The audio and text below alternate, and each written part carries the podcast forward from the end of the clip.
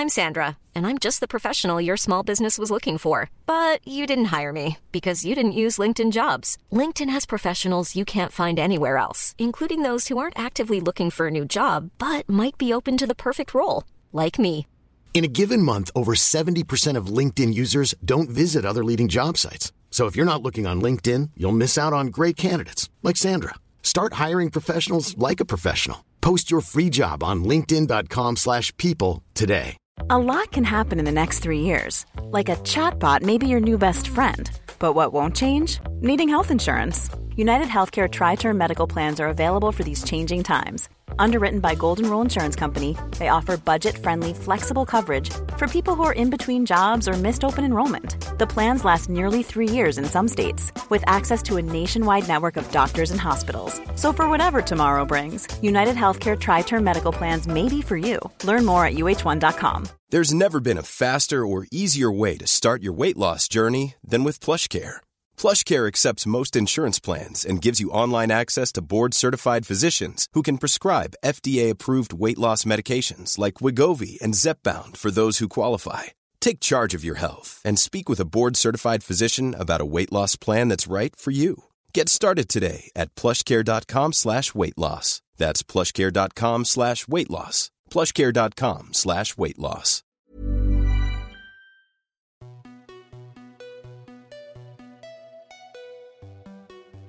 Bonjour chère auditrice et bienvenue dans la saison 2 du podcast Parents informés. Moi, c'est Charline, la créatrice de ce podcast, dans lequel je te propose de l'information sur la grossesse, la petite enfance et l'enfance. Pour chaque thème abordé, je cherche l'intervenant le plus adapté pour lui poser toutes les questions que l'on se pose en tant que parent et je les partage ensuite avec toi. Si tu aimes ce podcast, parle-en autour de toi et abonne-toi sur Patreon. Pour quelques euros par mois, tu soutiendras la création de ce contenu via le site www.patreon.fr slash informés. Je te mets le lien dans les notes descriptives de l'épisode. Pour ce cinquantième épisode, je reçois une habituée du podcast qui est infirmière péricultrice et la co-créatrice de My Jolie Family, c'est Elodie Emo. Si vous ne la connaissez pas encore, filez écouter l'épisode 29 sur la communication bienveillante avec Julie, également puéricultrice, l'épisode 37 sur les difficultés maternelles avec Élise Marsande, présidente de l'association Maman Blues, et l'épisode 45 sur la paternité avec Gilles Vauquier de la Bombe. Pour la première fois, je la reçois en solo pour parler d'un thème qui nous tenait à cœur à toutes les deux, le lien d'attachement et la peur de l'abandon. Dans cet épisode, Elodie revient sur la théorie de l'attachement, la construction du lien et l'importance des figures d'attachement, mais aussi de la résilience lorsque tout ne se passe pas comme prévu. Elodie nous parle également des périodes sensibles des enfants sur la séparation et de l'accompagnement que nous pouvons avoir. Nous abordons l'impact de tout ce que cela peut avoir sur nos vies à l'âge adulte et sur nos rôles de parents. Enfin, en fin d'épisode, vous découvrirez une discussion à cœur ouvert sur des événements de nos vies respectives.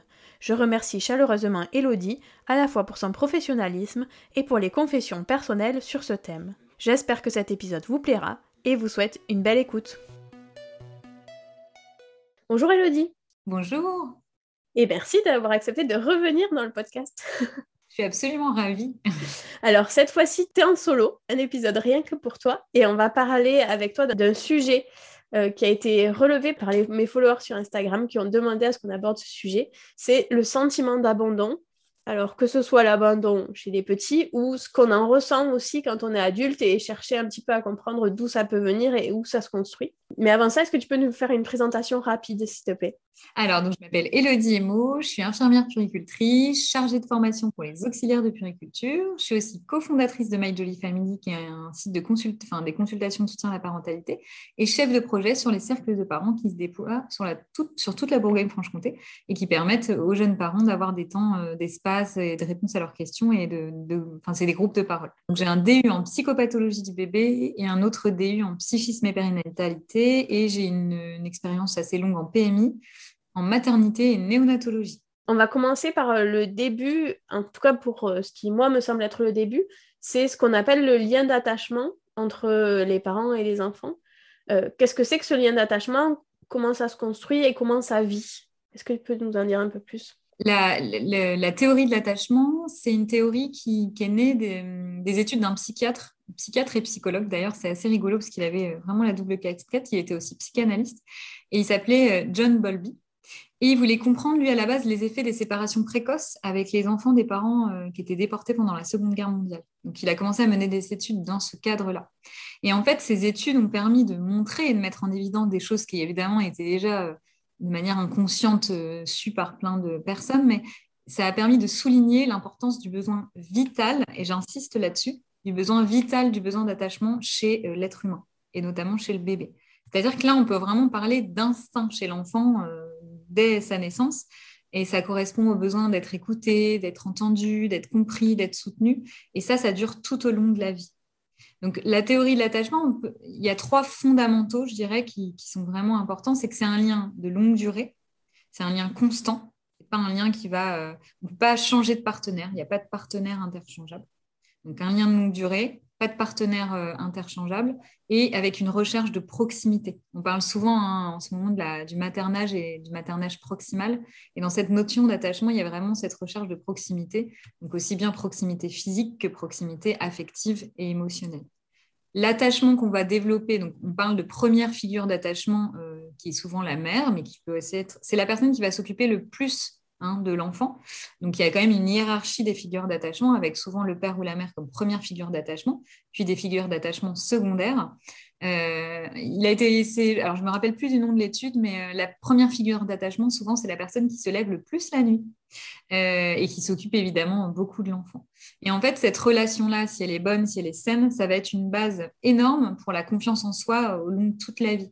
C'est comme un vase qui serait rempli d'amour et qui permettrait vraiment à l'enfant de, prendre confiance en lui et de pouvoir euh, découvrir le monde euh, de manière adaptée. La figure d'attachement, c'est comme un port d'attache pour un bateau. C'est quelque chose vraiment euh, de, rassurant et de nécessaire. Et c'est vraiment à différencier de quelque chose qu'on appelle la dépendance.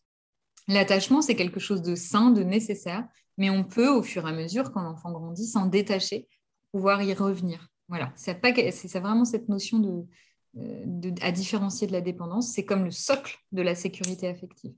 Pourquoi est-ce que c'est primordial Pourquoi est-ce que c'est euh, nécessaire et important, euh, notamment chez le plus jeune enfant? Parce qu'on le sait, on en a parlé dans d'autres podcasts, l'enfant, il a un cerveau qui n'est pas encore totalement développé. Il n'a pas encore la capacité de réguler seul ses émotions, donc il est totalement dépendant à, enfin voilà, il est totalement dépendant à la naissance, puis petit à petit, il va prendre une certaine indépendance. Et d'ailleurs, le, fil, hein, on parle de cordon ombilical, euh, en tout cas le fil un peu invisible qui l'attache à ces figures d'attachement, va euh, se distancer un petit peu au fur et à mesure. Quand un bébé naît, il a euh, pour moyen de communication ses cris, ses pleurs, ses mimiques, sa gestuelle, son regard. Il n'a pas encore tous les moyens de communication que va avoir un plus grand. Et donc, il est totalement dépendant de cette figure d'attachement qui va, dans le handling, dans le holding, prendre soin de lui euh, et, justement lui donner euh, plein d'amour et plein d'affection, que ce soit au niveau physique, je le répète, hein, psychique, euh, il va l'aider en tout cas à se construire. Donc voilà. Le petit enfant, il va solliciter l'attention de ses proches pour le réconforter. Et ça, c'est primordial et nécessaire pour le, développement aussi du cerveau. Donc il en a besoin pour s'épanouir. Il a besoin d'établir une relation chaleureuse qui va être constante et qui va être prévisible. C'est-à-dire qu'il va réussir à repérer comment l'adulte va euh, répondre à ses propres besoins. Et, c'est vrai que quand l'attachement n'est pas constant et prévisible et chaleureux, ça peut avoir des impacts euh, sur l'âge adulte. Il y a une, euh, il y a une étude, enfin une étude, il y avait ce qu'on appelle l'hospitalisme, le syndrome d'hospitalisme. Il y a longtemps, hein, il y avait des orphelinats, notamment en Pologne, où des enfants étaient pris en soin, des enfants qui n'avaient plus leurs parents, ils étaient pris en soin dans des orphelinats, mais où on ne pouvait pas prendre soin d'eux à tout niveau. C'est-à-dire qu'on prenait soin d'eux au niveau physique. On prenait soin d'eux en les changeant, en leur donnant le biberon, mais ils avaient peu de regard, ils avaient peu d'affection ou pas d'affection, pas de câlin. Ça changeait de personnel qui s'occupait de tout le temps. Et en fait, on a repéré que chez ces enfants, il y avait des sortes, déjà, ça commençait par des balancements d'auto-réassurance, entre guillemets, et qu'en fait, euh, ils, se dénutri... enfin, ils arrêtaient de bien manger. il y a eu jusqu'à des décès. Pourquoi? Parce qu'ils n'avaient pas réussi à avoir une figure d'attachement qui prenait vraiment soin d'eux de manière chaleureuse, constante et prévisible. Et on s'en est rendu compte. Et, maintenant, par exemple, quand il y a des enfants hospitalisés ou dans les, dans les endroits où on recueille des enfants qui n'ont plus leurs parents, euh, c'est un point fondamental à apporter aux enfants. C'est-à-dire qu'au-delà des soins physiques, les soins, euh, enfin les soins, c'est même pas des soins, mais je veux dire la relation qui est à établir, elle prend en compte ça parce qu'on sait que les enfants, ils ont ce besoin d'attachement extrêmement fort euh, dès le début de leur vie et, qui perdure hein, d'ailleurs. est-ce qu'il y a des moments charnières dans la construction de ce lien d'attachement? Est-ce qu'il y a des périodes où c'est plus fort pour le mettre en place? Est-ce que quand on loupe ces périodes-là, on peut les récupérer euh, plus tard?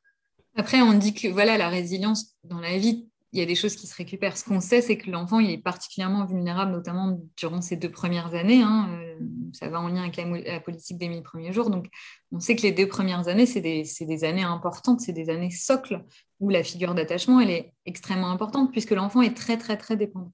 Après, au niveau des périodes charnières, il y a Héloïse Junier qui parle de ça. Avant, on parlait de euh, voilà que vers 8-9 mois, il y avait euh, la sorte de séparation, hein, la peur de l'abandon qui naissait parce que l'enfant prenait, vraiment conscience de qui il était. En fait, les dernières études, Héloïse Junier en parle, euh, c'est beaucoup plus progressif que ça. On parle de persistance de l'objet plutôt vers 4-5 mois et on parle du fait que dès la naissance, le bébé, il aurait pas conscience tout à fait de ce qu'il est, bien évidemment, mais que ce serait beaucoup plus progressif que ça. Et qu'en fait, vers 8-9 mois, il n'y aurait pas réellement à proprement parler de, peur de l'abandon, mais juste euh, bah voilà, une prise de conscience plus importante que les mois d'avant de, euh, voilà, de son autonomie, de son pouvoir d'agir sur les objets et sur les personnes.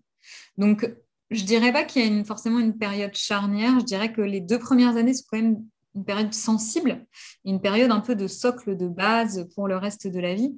Mais euh, voilà, il peut y avoir des enfants qui ont des parcours un peu chaotiques au début de leur vie, où il peut se passer des événements dans le début de la vie. Et puis, si, euh, si on s'en rend compte et que la prise en soin est, ou que les parents peuvent trouver de l'aide pour que les choses redeviennent un peu plus stables, un peu plus saines, bon, voilà, les, choses peuvent se réguler quand même, hein, je dirais.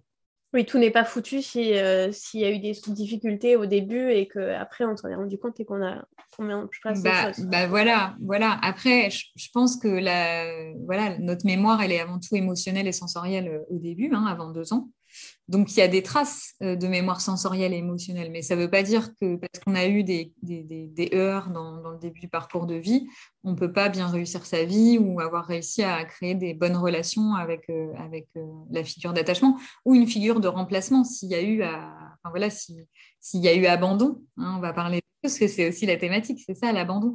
Après, je pense que l'abandon, ça fait partie, c'est une des blessures, hein, la peur de l'abandon ou l'abandon lui-même, une des grosses peur de l'être humain. Euh, euh, voilà, parce que euh, en fait, on est avec, je pense inconsciemment, mais enfin, le bébé arrive en disant qu'il sait que il dépend de, quelqu'un d'autre. Quoi. Et donc, le bébé humain, il va rechercher avant toute chose les, faciès humains, le regard de l'autre. Il est programmé. D'ailleurs, on voit plein de bébés des fois qui naissent dans des conditions, euh, quand c'est des, accouchements voix basse, des accouchements qui se passent plutôt bien. On voit que le bébé, il regarde, il dévore euh, le, monde qui l'entoure et les visages de son père et de sa mère ou de ses parents euh, dès qu'il naît. Quoi. Donc, c'est quelque chose qui est propre à l'être, enfin, qui n'est pas que propre à l'être humain, parce que je pense qu'on retrouve ça pardon, chez les animaux, sûrement. Mais en tout cas, euh, l'être humain, c'est vraiment un besoin fondamental. Euh, le fait de s'attacher à quelqu'un, c'est vraiment quelque chose de fondamental. Ok. Tu parlais tout à l'heure de la période des 8-9 mois où effectivement on, observe souvent qu'à ce moment-là, en tout cas, il y, a un changement dans, la manière dont peut réagir le bébé quand on s'absente, ne serait-ce que quand on s'absente de la pièce dans laquelle il est. Est-ce qu'il y en a d'autres des périodes comme ça où on a observé qu'il y avait ce changement-là? Et surtout, euh, comment on fait pour aider nos bébés et nos enfants à ne pas hurler à chaque fois qu'on quitte la pièce, y compris juste pour aller aux toilettes? Alors, ce qu'on décrit comme normal, c'est ça, c'est un enfant qui va pleurer quand on va partir. Par exemple, quand il y a une adaptation en crèche, euh, bah, par exemple dans, des âges comme ça, c'est un environnement qui est nouveau. C'est pour ça qu'il y a des adaptations qui sont pour que ce soit progressif. On ne laisse pas toute une journée un enfant en crèche si c'est la première fois qu'on laisse son enfant. On va d'abord le laisser, on va d'abord venir avec lui, rester un peu avec lui. Le deuxième jour, on va euh, le laisser une heure. Puis le troisième jour, on va le laisser deux heures avec un repas. Et puis les choses vont se faire progressivement. Mais la réaction plutôt normale, je dirais, c'est qu'un enfant pleure un peu au départ de son parent, puisqu'il y témoigne Tu me laisses euh, et moi, j'ai pas forcément envie que tu partes. Mais assez rapidement et calmé par un adulte qui va être présent, rassuré, l'enfant va aller découvrir l'environnement dans lequel il va être. Et puis, vite, quand le parent va revenir, il va se tourner vers le parent. Donc ça, c'est des réactions plutôt normales. comme je le disais tout à l'heure, Eloé Junier a expliqué, et c'est basé sur des études assez récentes, qu'en fait, il n'y a pas vraiment d'angoisse de, de, séparation à proprement parler, c'est plus léger, mais il y a des petites appréhensions par rapport à des nouvelles choses. Donc après, je pense que c'est important de sensibiliser les parents. Je pense que c'est important, euh, par exemple, pour les professionnels de crèche ou pour les nourrices agréées, euh, d'avoir ces connaissances-là pour permettre d'expliquer un petit peu ce qui peut euh, angoisser ou perturber. On sait que le, parent, notamment la maman, mais pas que, hein, et, l'enfant, il y a un effet miroir. C'est-à-dire que des fois aussi, est-ce que le parent est prêt à laisser son enfant? Et ça, ça peut jouer aussi, parce que les enfants voient les non-dits, voient les silences. Et donc, quand il y a vraiment une séparation qui peut s'avérer difficile, dans ces cas-là, va se questionner aussi, est-ce que le parent est vraiment prêt? Est-ce que c'est vraiment le bon moment pour lui? Ou est-ce qu'il y a été assez préparé? Ou peut-être qu'il y a des choses qu'il a besoin de verbaliser aussi. Euh, ça, c'est assez courant. Après, quand c'est dans la vie quotidienne et qu'on change de pièce et que notre enfant pleure parce qu'il ne nous voit plus, bon, c'est pas simple, euh, mais il faut se dire que bah, voilà, lui, c'est sa manière de, de, communiquer et que quand il voit plus son parent, il peut euh, être un peu anxieux, entre guillemets, et avoir envie de le voir réapparaître. Après, on peut jouer à des jeux coucou cachés qui peuvent aider aussi l'enfant à, voir que quand on n'est plus là, en fait, on est quand même encore là, même si on n'est pas juste à côté de lui. Ça va être vraiment euh, dépendant euh, de l'enfant et de la relation qu'il va avoir créée avec l'adulte. je veux dire, les conseils après qui vont pouvoir être donnés. Mhm. Tu parlais d'ailleurs de la séparation à la crèche, à nounou ou même à l'école plus tard. Je trouve ça hyper intéressant de savoir est-ce que à ce moment-là, quand l'enfant pleure parce qu'on va le laisser, comment on réagit? Parce qu'en tant que parent, on a souvent tendance à se dire oh, mais je peux pas le laisser comme ça. Et du coup à rester et à vouloir réassurer et alors mon expérience personnelle montre que souvent en fait plus on reste et plus euh, on cherche à rassurer et plus l'enfant va pleurer et moins la séparation va être facile. Comment on gère ce temps-là entre il faut quand même le rassurer sur le fait qu'on l'aime, qu'on va revenir le chercher et à un moment donné, il faut aussi arriver à se dire bon, ben, il pleure, je vais quand même le laisser comme ça et partir parce que si je reste là, ça va être encore pire. Ce qu'il faut voir dans la théorie de l'attachement, c'est que l'enfant, avec sa première figure d'attachement, euh, parce que je fais juste le parallèle, mais parfois on peut entendre oh là là, tout allait bien, et puis euh, l'enfant se remet à pleurer quand il voit sa mère ou quand il voit son père. Oui, parce qu'en fait, il va se remettre à pleurer parce que cette figure d'attachement, elle symbolise aussi la stabilité, l'amour inconditionnel, et que quand je la vois, je peux déverser toutes les émotions que peut-être j'ai pas pu déverser à quelqu'un d'autre déjà. Donc, euh, si on arrive et puis que, hop, l'enfant jouait, ça arrive dans certains cas, surtout chez, chez, des petits-enfants, ils voient leurs parents et ils se mettent à pleurer. Mais ils se mettent à pleurer, voilà, c'est pas forcément qu'ils ont pleuré toute la journée.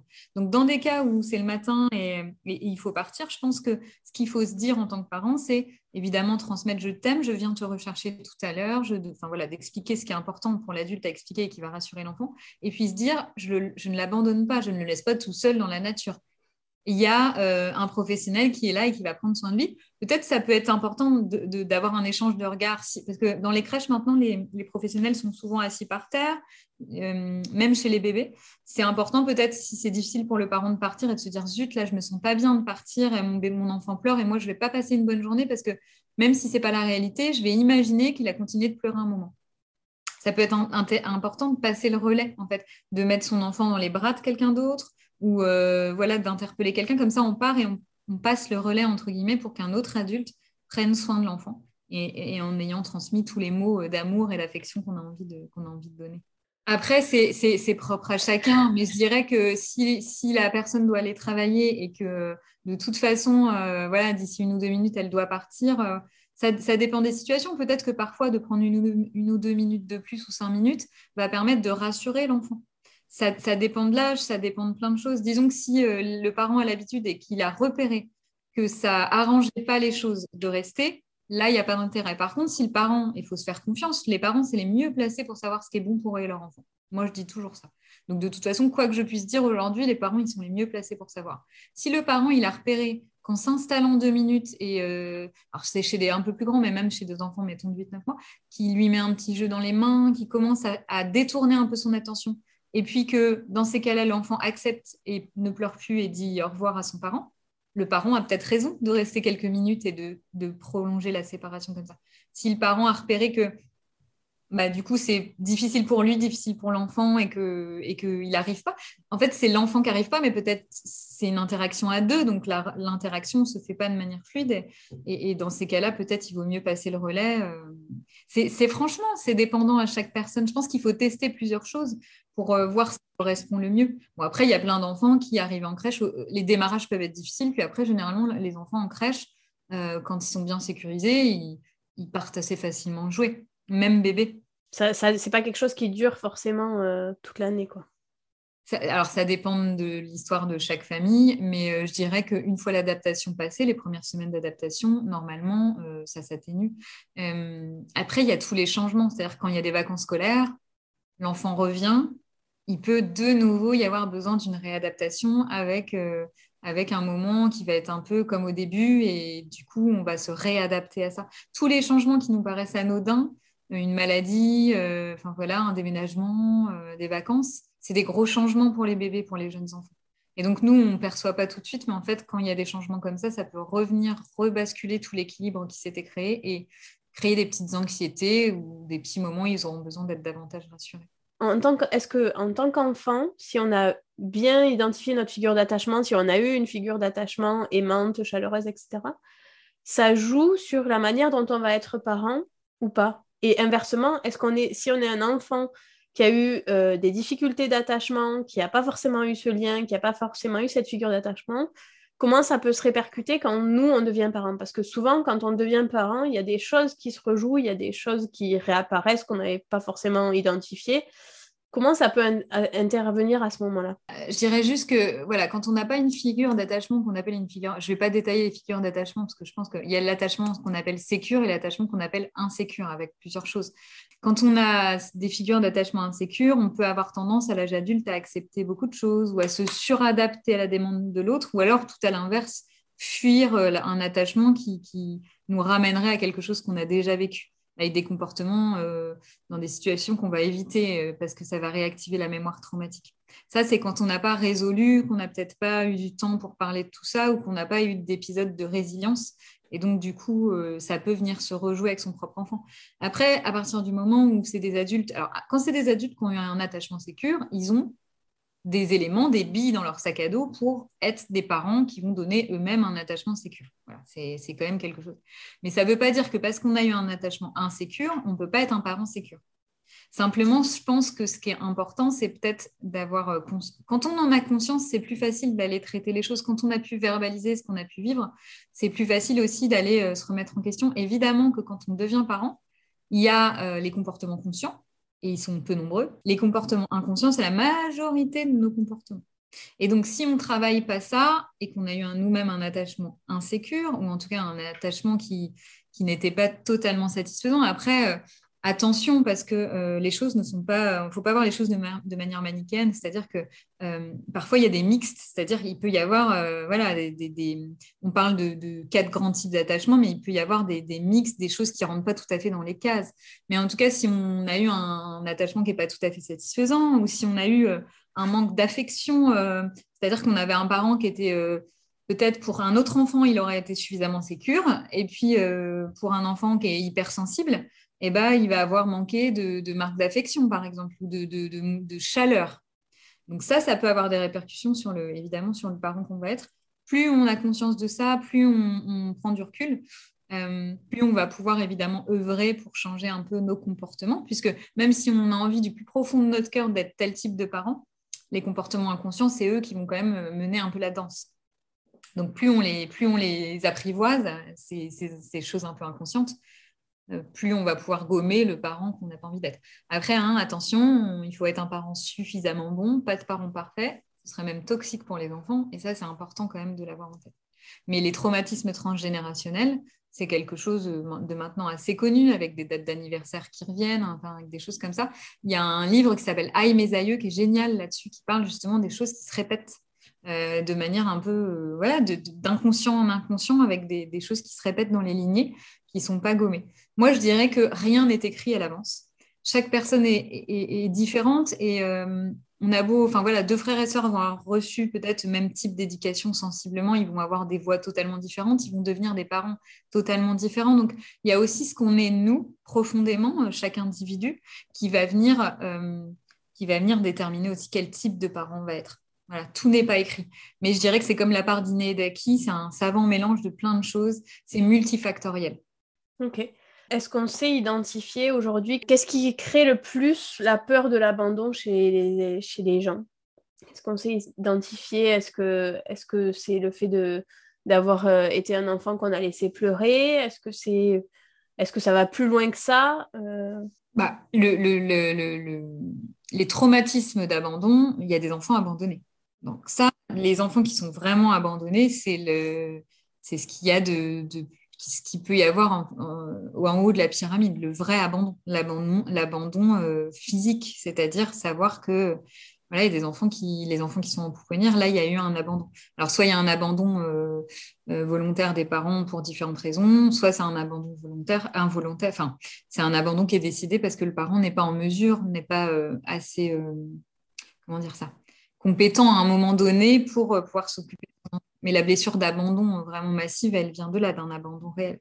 Après, quand on parle de, quand tu me, dis, quand on laisse un enfant pleurer, oui, il y a des choses où, quand on les, les enfants, donc, les, enfants ne font pas de caprices, on le sait maintenant. Hein. Les enfants, ils vont euh, avoir des besoins, beaucoup de besoins. Ils vont avoir des besoins de, chaleur, d'affection. Ils vont avoir besoin qu'on réponde à leurs besoins aussi primaires, hein, euh, d'alimentation, de sommeil. Et donc, quand il y a des besoins qui ne sont pas suffisamment euh, satisfaits, dans ces moments-là, l'enfant, il peut avoir le sentiment bah, qu'on ne répond pas à sa demande. Et donc là, il peut y avoir aussi ces sentiments d'abandon qui naissent, qui sont présents. Et les enfants, alors moi, je ne connais pas d'études précises qui permettent de tabler sur qu'est-ce qui, voilà, qui va faire naître la peur d'abandon. Je pense que la peur d'abandon, elle est plus ou moins présente chez tous les individus. Après, en fonction de la figure d'attachement, en fonction de qui on est, elle va se, elle va se matérialiser, enfin, elle va, elle va être représentée différemment.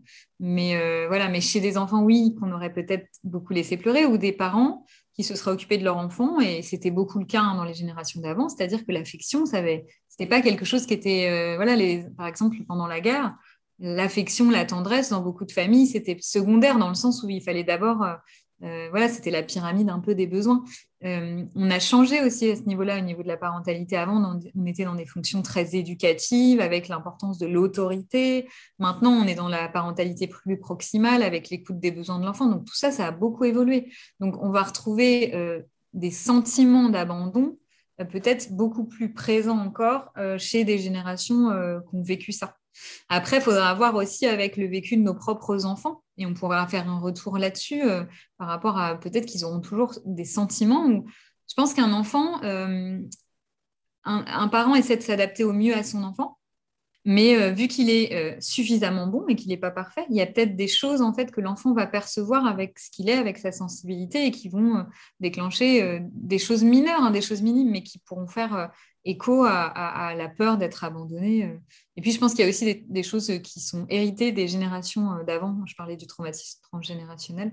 Et ça, euh, voilà, on parle d'épigénétisme. Je pense qu'il y a des choses aussi qui peuvent s'inscrire dans les gènes et qui peuvent, même si le parent est, même si le parent est sécure, hyper affectueux, des choses qu'on maîtrise pas. Et on parlait de comportement inconscient. Le parent, il a beau consciemment faire plein, plein, plein de choses qui sont positives, à apporter de la chaleur, il va peut-être par certains de ses comportements faire rejaillir euh, lui ce qu'il a pu vivre euh, de manière inconsciente. C'est possible aussi. Est-ce que tu peux nous dire un petit peu ce que c'est l'épigénétisme et quel, quel, peut être le lien avec tout ça? En fait, l'épigénétisme, c'est l'influence de l'environnement sur les gènes. Donc, ça ne va pas modifier l'ADN en soi, mais ça va modifier l'expression de certains gènes. Et en fait, on s'est rendu compte, par exemple, c'est très prouvé par rapport à l'alimentation. Euh, quelqu'un qui mangerait euh, beaucoup de quelque chose, son enfant peut avoir une appétence pour manger quelque chose. J'avais déjà parlé de l'expérience aussi des petits rats. Je ne sais pas si tu t'en rappelles dans un dernier podcast.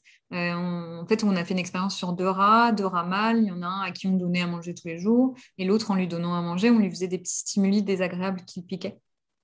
Et puis, on a mis deux femelles, on a arrêté tout ça, on a mis deux femelles, ils ont fait des petits avec la femelle. Et en fait, quand les bébés sont nés euh, du mâle qui était bien traité, euh, pas de souci. Et quand les bébés sont nés du mâle qui était maltraité, à l'ouverture de la boîte ou de la cage, les petits avaient une, réaction de protection, de peur. Donc, en fait, l'expérience du père, il l'a transmise à ses enfants alors qu'ils ne l'ont pas vécu. Donc ça, ça peut voilà, prouver certaines choses liées à l'épigénétisme. C'est-à-dire que une personne qui n'a pas vécu un traumatisme, son aïeul peut lui avoir transmis euh, de par la génétique. Voilà, c'est ça l'épigénétisme. Il y a des choses qui se transmettent et qui peuvent aussi se modifier avec l'environnement, avec les expériences qu'on va vivre, et, ça peut se transmettre euh, sur euh, quelques générations. On parle des, traumatismes, hein, notamment de guerre ou de, choses comme ça, des traumatismes transgénérationnels qui se transmettent sur les, petits-enfants, même de grands-parents qui auraient vécu la guerre ou le fait d'être déportés pendant la guerre. Il y a encore des choses qui peuvent se repérer euh, dans une ou deux générations plus loin. Comment on fait pour savoir, pour connaître chez nous ces phénomènes-là? Je sais, je saurais pas répondre à cette question-là. Honnêtement, je saurais pas répondre. Je pense qu'on n'est pas encore. Je pense qu'on peut identifier. Si on a des connaissances, si on se connaît bien et qu'on connaît bien euh, son enfance, euh, ses relations avec ses parents, euh, et qu'on s'interroge sur ses parents, je pense qu'on peut percevoir des choses qui peuvent être liées à ça. Après, il n'y a pas de certitude, et parfois, ce n'est que les conséquences. C'est-à-dire, par exemple, on peut se dire, bah voilà, dans ma famille, euh, ma grand-mère a été abandonnée, ma mère a été abandonnée, euh, oh, j'ai transmis à ma fille cette peur de l'abandon. Et puis, en fait, c'est peut-être que la conséquence de certains de mes comportements un peu inconscients. Et, euh, en fait, elle porte peut-être pas en elle, elle, cette blessure de peur de l'abandon. Donc, c'est difficile de, savoir ça. Je pense que la science, au fur et à mesure, va venir nous éclairer sur certaines choses. Je pense qu'on manque encore aujourd'hui de, connaissances euh, pour tout savoir, pour tout bien connaître, je veux dire. Est-ce que ça existe des cercles de parole ou d'accompagnement de, familles entières? Parce que ce que je retiens moi dans ce que tu dis, c'est que ce qui est important, c'est de connaître son histoire finalement. C'est le meilleur moyen de, de, reproduire ou pas selon ce qu'on a envie et ce que en tout cas d'avoir conscience de ce qu'on peut reproduire ou pas, c'est de savoir ben, quelle a été notre enfance à nous, quelle a été l'enfance de nos parents, quelle a été enfin, ce qui s'est passé dans la vie de nos grands-parents. C'est finalement cette, euh, cette euh, transmission orale aussi entre parents, grands-parents, tout ça, qui n'est pas si évidente que ça.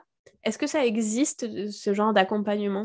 J'en ai pas connaissance, mais par contre, il y a un Serge Lebovici, qui est décédé aujourd'hui, hein, il avait euh, l'habitude de faire des, ça s'appelait, enfin, je ne sais plus le nom exact, mais en tout cas, il faisait des sortes de consultations où il y avait des somatisations de l'enfant. C'est-à-dire, par exemple, les parents venaient consulter pour euh, un trouble du sommeil. Et lui, il faisait venir souvent les parents, les deux parents, la fratrie, enfin, ça arrivait. Et en fait, il observait. C'était assez impressionnant, moi qui ai vu des vidéos de lui, ça, ça, ça me captivait. Il observait et lors de ces consultations, il faisait verbaliser la parole des parents. Et souvent, les parents allaient amener des, des gros morceaux, comme on pourrait dire, qui allaient expliquer une partie en fait des troubles du sommeil ou d'autres problématiques. Hein. Je prends le sommeil parce que c'est une thématique qui revient souvent, et qui allait expliquer en fait un trauma non réglé chez le parent qui avait pour somatisation euh, le, symptôme de l'enfant. L'enfant, il peut pas, euh, en tout cas au démarrage les premières années, il va pas venir verbaliser euh, ce qu'il peut ressentir. Donc en fait, il somatise souvent l'enfant. C'est sa manière à lui de parler, l'enfant au démarrage. Euh, et, en fait, parfois, pas toujours, mais parfois, c'est, il vient renvoyer comme en miroir quelque chose que le parent lui-même n'a pas réglé. Il y a Bernard Gols aussi qui parle hein, de certaines choses et, de, du récit du bébé euh, au démarrage et après, et de tout ce que vient raconter le bébé par ses silences, par ses mouvements et le, petit enfant. Donc oui, je pense que ce serait, euh, ça peut être bénéfique. Alors pas forcément toujours avec les grands-parents, parce que je parle de traumatisme transgénérationnel, de choses qui se transmettent. Je pense que la parole doit être libérée. Après, ça pourrait se faire, hein, mais il faudrait vraiment que la famille soit d'accord et envie. Mais déjà, les parents et les enfants, déjà rien qu'en observant les parents et les enfants et en, en échangeant avec eux, et, ben, il y a déjà des choses qui vont venir euh, parler euh, et, éclairer la situation. D'accord. Donc, appelez vos parents pour savoir comment c'était quand vous étiez enfant. Après, libérer et c'est super que tu en parles, libérer la parole, euh, c'est primordial, c'est indispensable. On sait qu'avant, il y avait des secrets de famille, et puis, des fois, voilà, c'est comme si, en fait, les enfants savent, même si on ne leur dit pas. Euh, ils le savent dans leur corps. Euh, et s'ils ne le savent pas et que ça n'arrive pas à sortir du corps et à être verbalisé, ils peuvent bah, avoir quelque chose qui les dérange tout au long de leur vie, sans savoir vraiment ce que c'est. Et ça, ça peut être problématique justement pour construire sa vie, avancer. Donc, je pense que ce qui est important, euh, la parole, elle se libère beaucoup sur la maternité, elle se libère beaucoup sur la paternité. Je pense que c'est ça, en fait. Il faut parler, il faut raconter, il ne faut pas garder. Et il faut voir le fait de raconter comme une vraie force pour transmettre des choses aux générations futures. C'est comme si on donnait les clés pour ouvrir des portes, de parler. Ok. Bah écoute, euh, je pense qu'on a fait pas mal le tour de la question. Est-ce que tu as quelque chose à rajouter? Non, euh, juste dire que j'ai été ravie de nouveau de faire ce podcast avec toi et que, voilà, en fait, les podcasts que tu fais, ça aide aussi à libérer la parole et à parler de certaines choses. Que je pense qu'il y a des parents qui, euh, peuvent se retrouver dans certaines situations et pas. Je, je te raconte juste, ma mère a été abandonnée. Voilà. Et ma mère a fait sa psychothérapie quand elle était enceinte de moi pour retrouver sa mère. C'est-à-dire que ma mère a été abandonnée à l'âge de 1 an ou 18 mois. Quand ma sœur a eu 12 ou 18 mois, elle est tombée en dépression massive parce qu'elle croyait que sa mère était morte ou son père lui a dit que sa mère était morte. Et en fait, au fond d'elle, elle savait qu'elle n'était pas morte. Et quand elle est redevenue mère et que sa fille a eu à peu près le même âge, ça a, débordé, si tu veux. Et donc, elle n'arrivait pas à tomber enceinte et faisait des fausses couches en juin. Donc, ma mère, elle elle a appris plus tard qu'elle avait été abandonnée en juin et, elle avait comme défi de tomber enceinte en juin. Et donc, elle est tombée enceinte de moi pendant qu'elle recherchait sa mère, pendant qu'elle était en psychothérapie. Et en fait, euh, donc voilà, elle a retrouvé sa mère, elle était enceinte de six mois de moi. Et moi, je pense que j'ai engrammé, vraiment engrammé la souffrance de ma mère abandonnée. C'est-à-dire qu'en tant que bébé, en tant que fœtus, j'ai fait de l'EMDR là, et en fait, j'ai des souvenirs sensoriels de ce qu'elle a pu vivre. Parce que si tu veux, quand elle était en psychothérapie, elle, euh, parlait de, sa souffrance d'enfant, de petit enfant, d'avoir été abandonnée. Et donc, moi, j'étais fœtus dans son ventre. Et tout ça pour dire que voilà, j'ai eu ma petite fille qui est née euh, presque comme ma mère. Ma mère est née le 10 novembre, j'ai une petite fille qui est née le 12. Et ma fille, euh, la séparation, ça n'a jamais été évident. Voilà, donc inconsciemment, je me disais, est-ce que moi, je n'ai pas transmis des choses Enfin, tout ça. Et puis, euh, quand elle est entrée à l'école maternelle, elle n'avait pas trois ans et elle pleurait. Bon, euh, comme certains enfants, mais elle pleurait plus que les autres, je trouvais. Et donc, j'avais, lu des bouquins, puis j'avais été consulter quelqu'un, tout ça. Et en fait, j'avais lu que moi, moi, consciemment, j'avais l'impression de lui dire Allez, ma chérie, vas-y, euh, c'est bien et tout. Sauf que dans mon inconscient, dans mes silences, dans mes gestes, dans mes mimiques, dans ma posture, j'ai, lu un texte sur Carin Info qui était hyper poussé là-dessus, en fait, qui disait que l'enfant venait juste somatiser ce que moi, de manière. en fait, tu sais, quand tu dis un mot sur un certain ton et sur un autre, tu peux transmettre un tout autre message. Et qu'en fait, inconsciemment, bah, je, n'avais pas une posture qui l'aidait ou en tout cas qui, qui démontrait quelque chose de rassurant. Et que c'était pour ça aussi, pas que par rapport à sa sensibilité sûrement, mais que moi, j'étais pas euh, bien stable et que en la laissant le matin à l'école maternelle, même si consciemment, j'avais qu'une envie, c'est qu'elle me dise bye bye maman, bah, inconsciemment, je transmettais autre chose je suis quasiment sûre que c'est vrai, tu vois. Mais pour moi, quand, ça se passait, si tu veux, j'étais limite en colère en sortant. Je me disais, mais merde, pourquoi? Puis tu vois les autres enfants qui, euh, comment dire ça, les autres enfants qui, ça fait déjà un mois que l'école est commencée, et donc euh, tu te dis, mais pourquoi la mienne, elle pleure? Parce que, parce que, voilà. Et donc moi, je suis sûre que tu vois au niveau traumatisme transgénérationnel. Et donc ma fille, quand on est dans, la, dans une pièce, en fait, euh, des fois, voilà, elle me dit, t'es où? Elle a 4 ans aujourd'hui, je sens que Qu'est-ce qui est de l'inné, qu'est-ce qui est de l'acquis, qu'est-ce qui est du transmis? C'est hyper difficile de le savoir. Je pense que plus tu travailles sur toi, plus tu arrives à comprendre des choses et peut-être à libérer aussi euh, tes enfants de certaines choses. Quoi. Et est-ce que le fait de savoir toi euh, et d'avoir pris conscience de ça, ça a changé quelque chose ou pas? Pas totalement.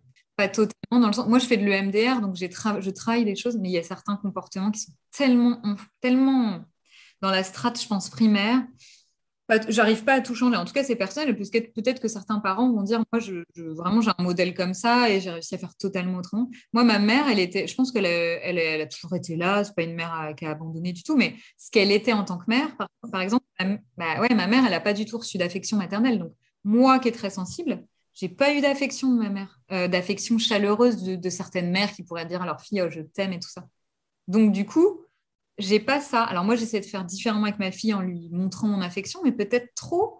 Et peut-être que certaines fois, j'ai pas les ressources. Tu vois, quand on disait je suis énervée, j'en peux plus. Peut-être que d'autres mères ont les ressources. Moi, dans les moments où je suis un peu le vase vide, bah, j'ai plus parce que j'ai pas reçu. Oui, mais tout ça, c'est des hypothèses et finalement, c'est des tests et c'est des et c'est un chemin qu'on fait tous. On ne sait pas, on sait pas tout, quoi. On expérimente, on tâtonne. Un parent, ça tâtonne. Un parent, ça essaie. Euh, et puis des fois, ça réussit des fois, ça échoue et, c'est, et ça fait partie de la vie. Un proverbe chinois qui dit la réussite, c'est tomber sept fois et, se relever la huitième et réussir la huitième fois. Quoi. C'est un proverbe japonais, je sais pas. Non, mais ça me parle beaucoup, cette histoire de miroir et d'enfant. Oui, moi, je pense que tu vois, elle a la même sensibilité que moi. Je suis hyper sensible. C'est-à-dire que dans une pièce, quand j'arrive, je vais capter les, les mimiques. S'il y a deux personnes qui s'accrochent, ça va me. Surtout deux personnes qui sont chères, ça va me. Je vais limite vivre le truc comme si j'étais à la place de la personne qui se fait un peu engueuler. Enfin, tu vois. Et donc, c'est une force que je capte hum, des émotions que les autres captent pas, mais c'est aussi une faiblesse dans le sens où je bois. Et donc, par exemple, moi, la vie de famille, c'est pas, c'est pas, je sais pas si j'étais vraiment faite pour la vie de famille, parce que pour moi, c'est oppressant, tu vois, certaines fois, honnêtement, avec les deux enfants et tout. Et, parce que la vie de famille, c'est pas ça, c'est pas, tout lisse. lisse ouais. Tu vois, par exemple, ma, moi en ce moment, euh, ma petite, elle dort pas. Elle veut pas, elle veut pas nous lâcher. Elle veut pas dormir sans nous. Le soir, elle s'endort avec nous. Elle a 5 ans. Elle va avoir 5 ans à la fin du mois. Elle a toujours fait un peu ça. mais, euh, mais parce que, mais parce que c'est ça. Et, euh, et, en fait, et en fait, on l'a toujours habituée comme ça. Moi, je me suis aperçue que quand elle était petite, je l'endormais pas au sein, mais je l'endormais dans mes bras. Et, et aussi parce que j'ai une fille qui est plus grande, qui a un trouble du spectre de l'autisme, qui prend beaucoup de place dans la journée, et où en fait, quand elle dort, c'était le moment où j'étais tranquille avec ma fille. Et petit à petit, ça s'est perpétué ce truc de, en fait, quand la grande est au lit, ben ça y est, elle a l'espace pour elle en fait, donc elle veut pas aller se coucher parce qu'elle peut faire ce qu'elle veut. Elle a ses parents que pour elle, sans sa sœur qui se met au milieu, donc elle veut pas nous laisser. Moi, je me rappelle, moi, c'est comme toi, hein, ma fille, euh, vu qu'elle c'est un bébé qui pleurait beaucoup, puis bah, j'ai toujours eu ce lien avec elle euh, de séparation, pas facile. Enfin, bref, elle a fait ses, ses, nuits à 10 mois et tout. Et en fait, jusqu'à deux ans et demi, on l'endormait dans notre lit, j'étais obligée de rester allongée. Donc, si tu veux, moi, j'ai eu mon autre euh, bébé elle avait 16 mois. Donc, quand elle avait deux ans et demi, j'avais le bébé, j'avais qu'une hâte, c'était de me, m'enlever. Voilà. Puis, a deux ans et demi, trois ans, on l'a laissée s'endormir dans notre lit, mais elle s'endormait toute seule vers deux ans et demi. Puis, le, mon mari, qui lui, à œuvrer pour séparer les choses, ce qui est pas voilà, ce qui a été quand même salvateur, parce que mine de rien, elle me mangeait mon ex. Vers trois ans, trois ans passés, il a, il a dit allez stop, maintenant il faut qu'elle s'endorme dans son lit. Et en fait, au démarrage, quand on l'a mis dans son lit, bon, elle pleurait tout ce qu'elle pouvait quand je la mettais. Et donc, au début, je restais comme ça, avec le dos cassé, contre elle, le temps qu'elle s'endorme. Mais si, je n'ai pas tenu longtemps, j'en avais vite marre. Et les premières fois, je disais, allez, Flora, maintenant, il faut que tu dormes et tout. Mais j'en étais pas convaincue parce que c'était mon mari qui avait voulu la séparation. Moi, j'avais qu'une envie. C'est qu'elle dorme dans le lit. Sauf qu'au bout de six mois, quelques mois, je ne sais plus trop quand, ça fait plus, elle a quatre ans et demi, ça fait plus d'un an qu'elle s'endort toute seule. Donc elle devait avoir trois ans. Ça a dû se passer plutôt deux, deux et demi et trois. En fait, un soir, je me rappelle, j'étais fatiguée et je ne sais pas pourquoi te dire. Je me suis ancrée dans un truc où je me suis dit, mais non, elle a trois ans, trois ans et demi, elle est capable de s'endormir toute seule. Je ne peux plus. Moi, j'ai plus les réserves pour. Euh, j'ai mes deux enfants. Et en fait, je lui ai dit, je lui ai dit, écoute, Flora, je suis fatiguée, tu es grande, il y a la lumière, tout va bien. Maintenant, tu dors. À partir du moment où j'ai fait ça, mais tu vois, je lui avais dit la même chose quelques mois avant, pour autant, je n'avais pas intérieurement le même message que j'avais. Non. Et c'est là que ça joue, c'est dans l'ancrage, en fait, que la position. Et tant que tu n'es pas prête, que tu n'as pas envie. En plus, si tu as un, un, mari qui ne qui, qui, va pas forcer les choses ou qui va être cool, ça peut durer longtemps. Puisque moi, ma collègue Julie euh, Gagné, bah, avec qui on a fait le podcast, elle a dormi avec sa fille jusqu'à 8 ans. ouais, ouais, mais ça m'étonne pas. Après, dans l'absolu, euh, voilà, il faut que ça corresponde à toute la famille. Moi, mon mari, je sais qu'il ne voulait plus. Il n'a pas forcément tort sur certaines choses. Et puis, je me dis aujourd'hui, c'est cool qu'elle s'endorme toute seule. Tu vois, je suis bien contente. Non, mais moi, je vois ma petite, effectivement, la petite dernière, c'est la quatrième de mon mari. ben, jamais de la vie, pour les grands, il aurait accepté que, ne serait-ce qu'ils sortent du lit quand on a fini l'histoire. Alors qu'avec elle, bah, il est prêt à accepter et c'est le premier à dire Oh, elle s'est endormie dans mes bras, c'est trop mignon. ça regarde comme elle est belle et comme elle est bien. Bon, mais clairement, on n'est pas prêt, quoi. Donc, on arrête de lutter, puis on la laisse dormir avec nous, euh, s'endormir avec nous sur le canapé, on la met dans son lit après, puis tout le monde est content, quoi. Puis tu sais, des fois, quand on reçoit des amis que mon mari il a bu deux, trois verres et que Flora veille avec nous, je dis à mon mari Bon, tu dors dans le canapé, je dors avec Flora, comme ça, elle va dormir plus tard demain matin. Ce qui est vrai. Ce qui est vrai. Mais en fait, ça me fait trop plaisir de dormir avec elle. c'est ça. J'aime bien, moi. Franchement, euh, bon, bref, voilà, tu vois. Eh ben oui, oui, non, mais c'est clair. C'est simple. C'est simple, Bon, ben super. Je te remercie en tout cas pour ce bon moment. Merci beaucoup. Cet épisode touche à sa fin. Pour retrouver les accompagnements proposés par Elodie et ses collègues, rendez-vous sur leur site internet www.myjolifamily.fr. Si tu as écouté jusque-là, j'ai un dernier service à te demander. Peux-tu partager cet épisode à tes amis, ta famille, ou en parler à ta sage-femme, ton médecin généraliste, ton pédiatre ou tout autre professionnel qui vous accompagne? En effet, chaque partage permet de faire découvrir un peu plus ce podcast et c'est vraiment très précieux. Vous pouvez retrouver tous les épisodes ainsi que leurs notes classées par âge et par catégorie sur le site www.parentinformé.fr. Merci pour ton écoute et à bientôt pour un nouvel épisode.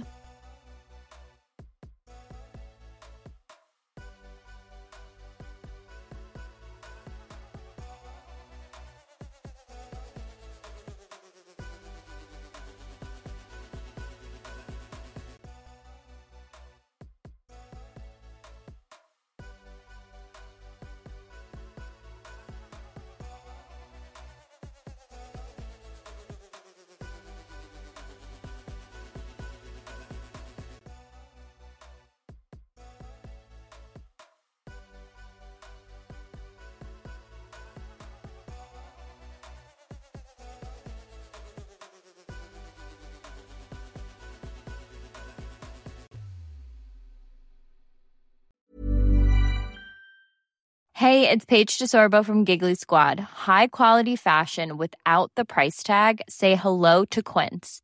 I'm snagging high-end essentials like cozy cashmere sweaters, sleek leather jackets, fine jewelry, and so much more. With Quince being 50 to 80% less than similar brands. And they partner with factories that prioritize safe, ethical, and responsible manufacturing. I love that. Luxury quality within reach. Go to quince.com slash style to get free shipping and 365 day returns on your next order. Quince.com slash style.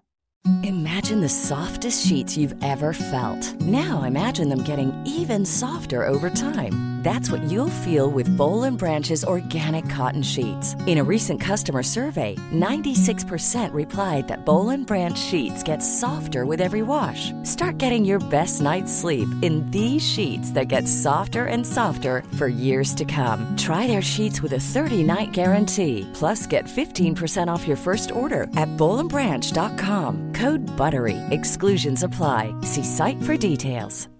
Hi, I'm Daniel, founder of Pretty Litter. Cats and cat owners deserve better than any old-fashioned litter. That's why I teamed up with scientists and veterinarians to create Pretty Litter. Its innovative crystal formula has superior odor control and weighs up to 80% less than clay litter. Pretty Litter even monitors health by changing colors to help detect early signs of potential illness. It's the world's smartest kitty litter. Go to prettylitter.com and use code ACAST for 20% off your first order and a free cat toy. Terms and conditions apply. See site for details.